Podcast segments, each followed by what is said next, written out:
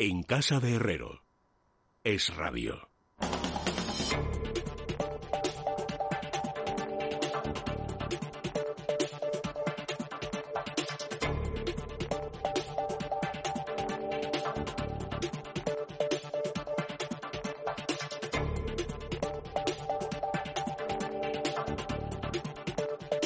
Pues son las nueve menos nueve minutos, una hora menos en la comunidad canaria y ya estamos en el tiempo de la tertulia económica, el análisis económico de las noticias de la, de la jornada con Juan Ramón Rayo. Buenas noches, Rayo. ¿Qué tal? ¿Cómo estamos? Buenas noches. Y con Ricardo Lucas. Muy buenas noches, Ricardo. ¿Qué tal? Buenas noches, Leticia Juan Ramón.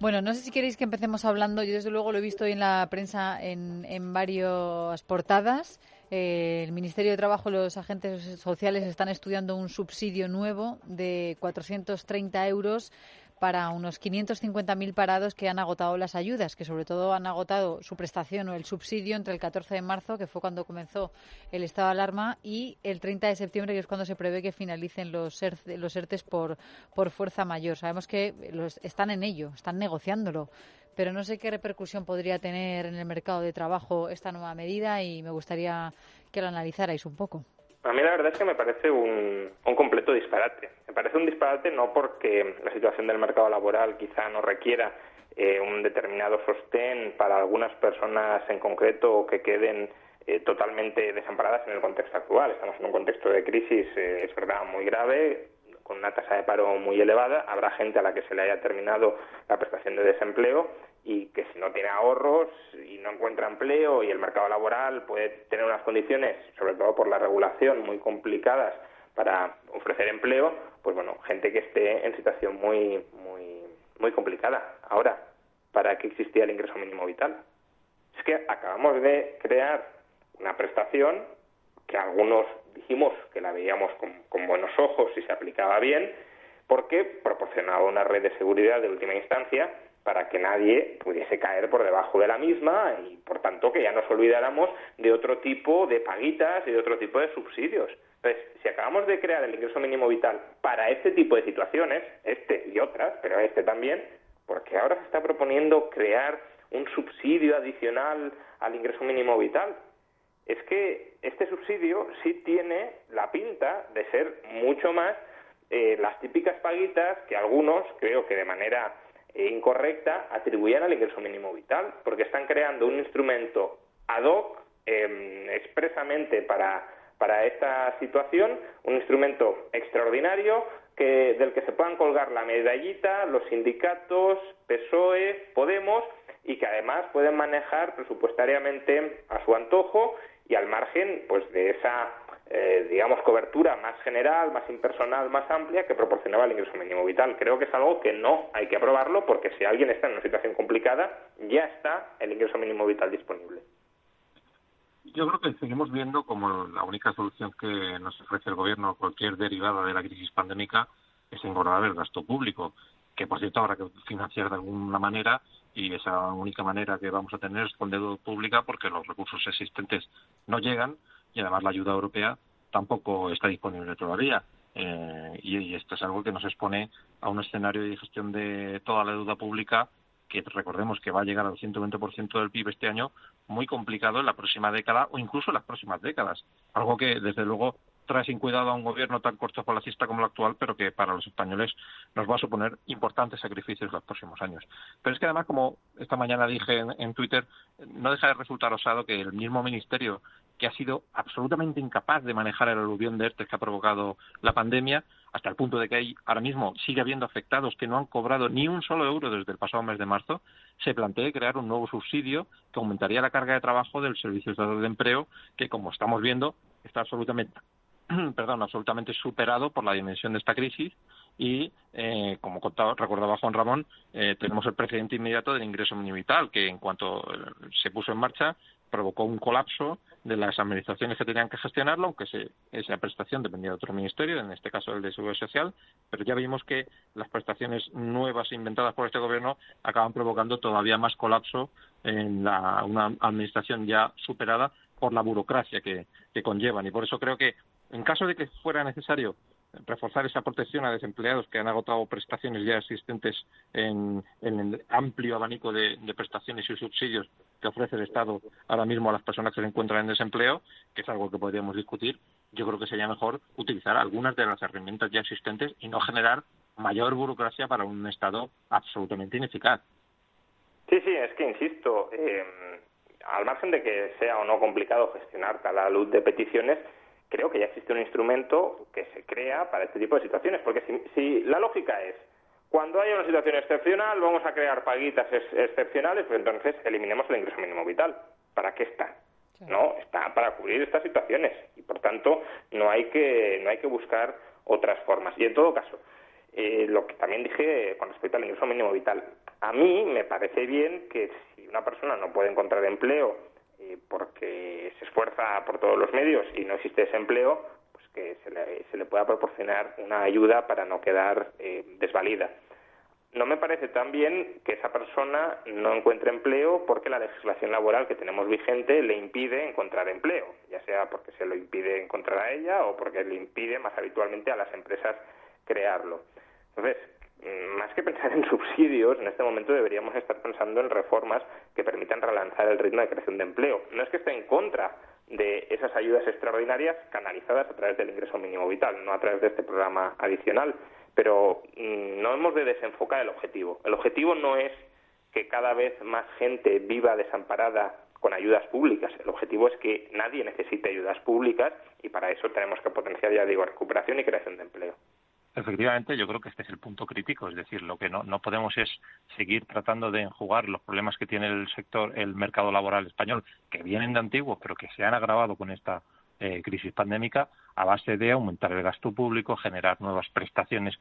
duplicadas, además, eh, en este caso con la del ingreso mínimo vital, eh, y seguir creando estructura, gasto, burocracia, etcétera, etcétera, etcétera. Lo que necesitamos son reformas para hacer un mercado laboral mucho más flexible y que, como comentábamos la semana pasada, eh, se mueva eh, en una dirección parecida a la que se mueve el mercado laboral, por ejemplo, de Estados Unidos, que vimos cómo el desempleo aumentó muy rápido eh, con el inicio de la crisis, pero se ha recuperado igualmente rápido. ¿Qué nos encontramos en el caso español? Con una recuperación muy lenta por una economía que, que no consigue retomar el, ritmo de crecimiento que tenía anteriormente, entre otras medidas por una desescalada eh, bastante deficiente, pero sobre todo por una regulación que hace que eh, la contratación sea muy complicada, muy enrevesada, que conlleve unas cargas para las empresas que en una situación como la actual de incertidumbre, pues no se atreven a contratar personal por no, para no tener que asumir unos costes que a la hora de despedir acaban provocando que eh, no haya ningún tipo de ganancia ¿no? y que, todo sea pérdida. Y por tanto, lo que, lo que tendría que incidir este gobierno es en facilitar la contratación al máximo, en dar eh, poner condiciones excepcionales para que las empresas pudieran contratar, para que la, los eh, trabajadores que están en desempleo pudieran autoemplearse y eh, con ello no sería necesario estar generando, ya digo, cada vez más subsidios, cada vez más eh, en fin, partidas de gasto que nos llevan a pensar que, como dice Juan Ramón, eh, el único fin sea pues eh, justificar a, que algunos partidos o algunos sindicatos se puedan apuntar el tanto y que vayan tejiendo poco a poco redes clientelares a costa del erario público. Bueno, eh, me estoy acordando por lo que estáis comentando de eh, un anuncio que han hecho hoy en la Comunidad de Madrid porque han firmado un convenio con el grupo Quirón, un contrato para, para la detección de contactos estrechos, a modo casi como de rastreadores. Y mm, Fernando Simón en la rueda de prensa de esta tarde, cuando actualizan los datos, como cada lunes, ha dicho que a él personalmente él prefiere los servicios que sean públicos, pero bueno, que cada comunidad autónoma tiene derecho a, a elegir cómo quiere gestionar el tema de la pandemia. No sé si habéis podido em, verlo. Sí, sí, sí. A ver, em, yo creo que la Comunidad de Madrid se está equivocando gravemente en, los rastreadores. Creo que hacen falta muchísimos más rastreadores que los que la Comunidad de Madrid quiere incorporar. A mí que los incorpore a través de la Quirón no me parece una mala solución, básicamente porque tendemos a pensar que las administraciones públicas tienen mucha capacidad para contratar y para seleccionar personal y no lo tienen, ¿no? Es decir, el proceso de selección de este personal tan especializado eh, por parte de una administración que no sabe ni los criterios que necesita para, para encontrar ese personal, pues tienes un riesgo de que te la cuelen de manera bastante grave. Y en todo caso, si quieres incorporar muchos controles para asegurarte de que, eh, de que estás tomando una decisión adecuada, pues se, demoraría mucho el proceso. Pero a mí me parece bien se, que se recurra a organismos privados que por estar muy especializados en ese campo, si tienen experiencia en contratar este tipo de personal, ya saben dónde buscarlo, etcétera. En todo caso, tengamos en cuenta que es un contrato de tres meses, no es que algunos medios han venido a decir que esto pues se, privatiza permanentemente el servicio, no, es un contrato de refuerzo extraordinario y tiene sentido que se refuerce ahora mismo este tipo de personal para eh, contrarrestar la situación de pandemia. Pero creo que en todo caso estamos hablando de cifras eh, muy bajas y muy inferiores a las que necesitaríamos para contener eh, la, la, pandemia, para evitar esa famosa y devastadora segunda ola. Creo que no es el momento justamente de racanear en este, en este gasto. Hay muchísimos otros gastos en los que vería más lógico racanear por la situación presupuestaria en la que estamos. un, el, el coste de mil por ejemplo, rastreadores que se aproximarían a la cifra, y aún así nos quedaríamos cortos, ¿no? pero a la cifra que necesitaríamos, eh, no, es un coste tan desproporcionado y en todo caso el retorno que tiene ahora mismo ese, ese equipo de rastreadores es brutal, ¿no? Porque si esos mil rastreadores te evitan que caigas en una segunda ola y que vuelvas a cerrar la economía o que la economía eh, colapse porque la gente se distancia, pues imaginémonos, ya digo, el retorno que, que está teniendo. Por tanto, no es el momento de escatimar en este gasto. Creo que este es uno de los pocos gastos que están justificados en estos momentos. Creo que además, eh, en lugar de estar subsidiando tanto que el subsidio es la consecuencia de la devastación económica previa, lo que hay que evitar, como decía antes, es la devastación, y la devastación la evitas evitando la reproducción de la pandemia y la evitas con este tipo em, de gastos. Em, pero creo que se está equivocando en, las cifras ridículamente bajas de rastreadores que está, que está aprobando. Y eso con, un matiz que también es, importante. Eh, es verdad que los rastreadores sirven cuando no se te ha descontrolado la pandemia, porque si en algún momento tenemos pues, 10.000 eh, contagiados diarios, ¿no?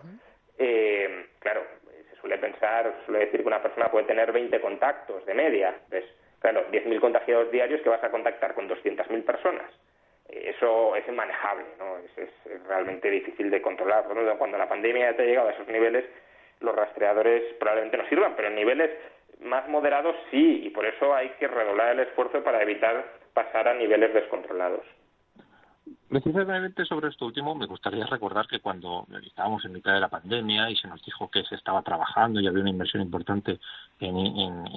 innovación, en, la famosa aplicación de rastreo que, copiando lo que habían hecho otros países, los países que mejor han gestionado la pandemia, nos iba a prevenir de esta segunda ola. Eh, ya estamos en la segunda ola, la aplicación de rastreo está empezando a publicarse, el momento ha pasado la fase de pruebas, pero no es no está desarrollada en todas las comunidades autónomas, tienen hasta el 15 de septiembre, pero ya se ve que va a llegar tarde, ¿no? Y por tanto me hace preguntarme por esta mm, duplicidad de esfuerzos eh, que, está haciendo la administración y por esta mm, especie de reconocimiento implícito de que no han sido capaces de poner en marcha esta aplicación y ahora a toda prisa tienen que incorporar rastreadores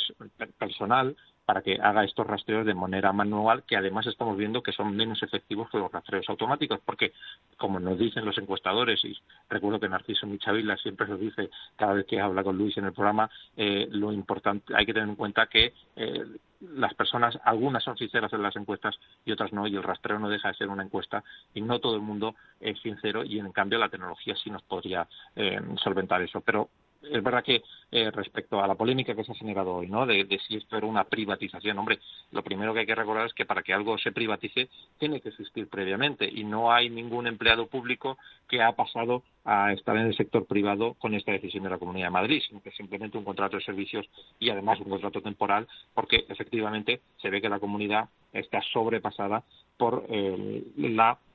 necesidad de rastrear el número de contagios que están creciendo eh, tan rápidamente. Yo creo que no responde más que a un ataque ideológico eh, de parte de la izquierda y de algunos medios que haciendo eco a todo lo que viene de la Comunidad de Madrid, sea aceptado o sea equivocado. Eh, lo que tendrán que plantearse estos defensores del público es por qué la Administración, no solo la Administración de la Comunidad de Madrid, sino todas las administraciones públicas en este país, por desgracia, no son capaces de constatar con la misma eficacia que sí lo hace el sector privado, no son capaces de llegar, eh, de captar el talento que sí es capaz de, captar el sector privado. Y esto mm, responde directamente al control que tienen ciertos colectivos sobre los procesos de selección, a los farragosos que son, a la burocracia a la que están sometidas y, por tanto, mientras no tengamos una administración más ágil, no podremos reaccionar a situaciones eh, imprevistas como esta y que requieren, ya vemos, una flexibilidad y una agilidad en la gestión que la administración no está no está acostumbrada y por tanto si dependemos de la administración para poder controlar eh, eh, los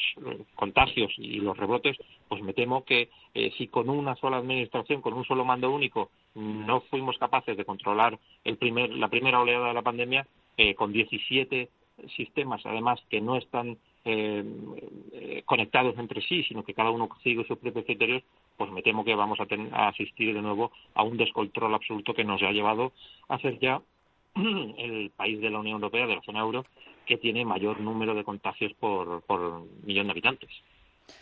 Bueno, hoy hemos conocido también un, comunicado que han emitido la Federación Nacional de, los Trabajadores Autónomos, de las asociaciones de trabajadores autónomos de ATA, eh, bueno, pues reclamándole al Gobierno una serie de medidas para que las tomen de manera urgente, dicen, para salvar a las empresas, los empleos y a los autónomos. Entre ellas, la extensión de, los ERTE, porque dicen que el panorama es desalentador, propiciado por esa segunda oleada de rebrotes, la reducción de la cotización en la cuota de, de autónomos, que tengan una caída igual o superior al 50% en el tercer trimestre respecto a ese trimestre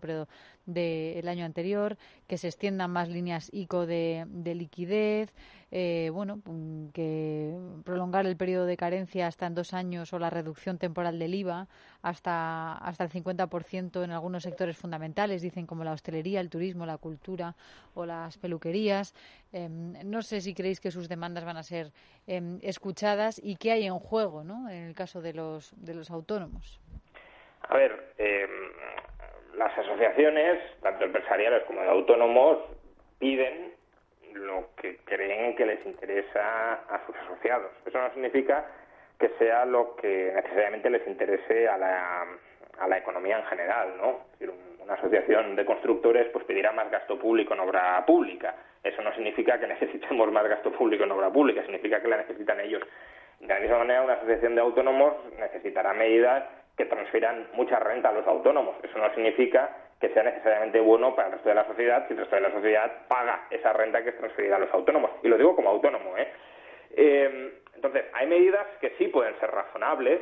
eh, por ejemplo, la suspensión de cuota, eso sí, suspensión de cuota con suspensión de cotización, porque claro,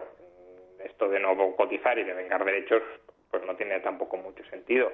Y hay, pero hay otras medidas que cada vez van siendo más discutibles, como la prestación extraordinaria para los autónomos o como las líneas ICO. Ya digo, no es el momento, aunque todos lo buscan y todos lo desean, pero no es el momento de seguir subsidiando la economía, no es el momento de transferir renta a cada vez más sectores para que esos sectores se queden de brazos cruzados. Es el momento de intentar poner en marcha la economía y para eso lo principal, lo hemos dicho muchas veces, es controlar la pandemia. Pero una vez la pandemia esté controlada, necesita reformas estructurales de calado que permitan a los agentes económicos generar riqueza. Si lo que pretendemos es que la economía esté parada y que como está parada o semiparada eh, y no hay que dejar que nadie se quede atrás, vamos a subsidiar a todo el mundo que está parado o semiparado, entonces eh, eso es la ruina generalizada. Es todo el mundo parasitando a todo el mundo y por tanto colapsando la economía. Y, y creo que hay que cambiar el discurso. Hay que cambiar la orientación del discurso porque todo el mundo está diciendo dadme dinero, dadme dinero, dadme dinero. Y eso ya era criticable, pero bueno, podía tener un pase los primeros meses de la pandemia, cada vez va siendo más injustificable. Y ya digo, aunque lo pidan los autónomos formando parte de ese colectivo, bueno, los autónomos no, una asociación de autónomos, que tampoco es que represente el sentir de la totalidad de los autónomos, pero bueno, aunque lo pidieran la totalidad de los autónomos, eh, yo puedo pedir al resto de españoles, dadme millones de euros, pero eso no significa que esa medida sea positiva para la economía y tampoco en este caso. Hay buenas medidas y hay malas medidas y hay que buscar aquellas que favorezcan una recuperación rápida de todos, no de unos a costa de otros. Es verdad que más allá de las medidas concretas que ha comentado Juan Ramón, lo cierto es que existe un peligro real de destrucción de, esta parte tan importante del tejido productivo que son los autónomos y que en nuestro país tiene un peso eh, muy importante. Y eso, efectivamente, eh, no se soluciona ni con más parches, ni con más subsidios, ni con más aplazamientos de impuestos, ni con nuevas líneas ICO eh, ni con avales públicos, etcétera, etcétera, porque eso, ya digo,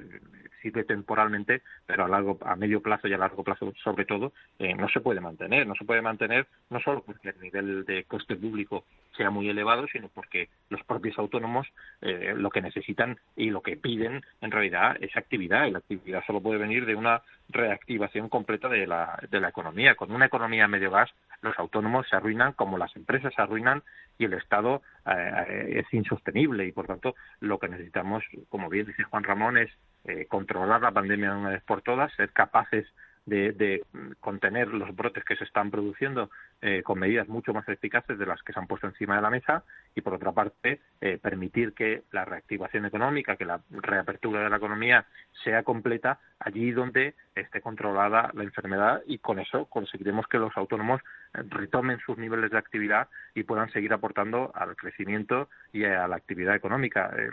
creer que podemos estar durante más tiempo, pues sean tres meses, sean seis meses, sea otro año, eh, con la economía em, a medio gas o al 50%, como se nos dice, pues desde luego eh, solo nos conduce a la ruina por muchas ayudas que puedan venir de la Unión Europea o de instituciones multilaterales. Eh, cuanto más tiempo esté la economía sin volver a sus niveles habituales de actividad, más dura será la recuperación y, por tanto, veremos cómo los sacrificios que hay que asumir posteriormente para pagar la enorme factura que nos va a suponer esta pandemia tan mal gestionada por el gobierno eh, serán eh, exponencialmente crecientes.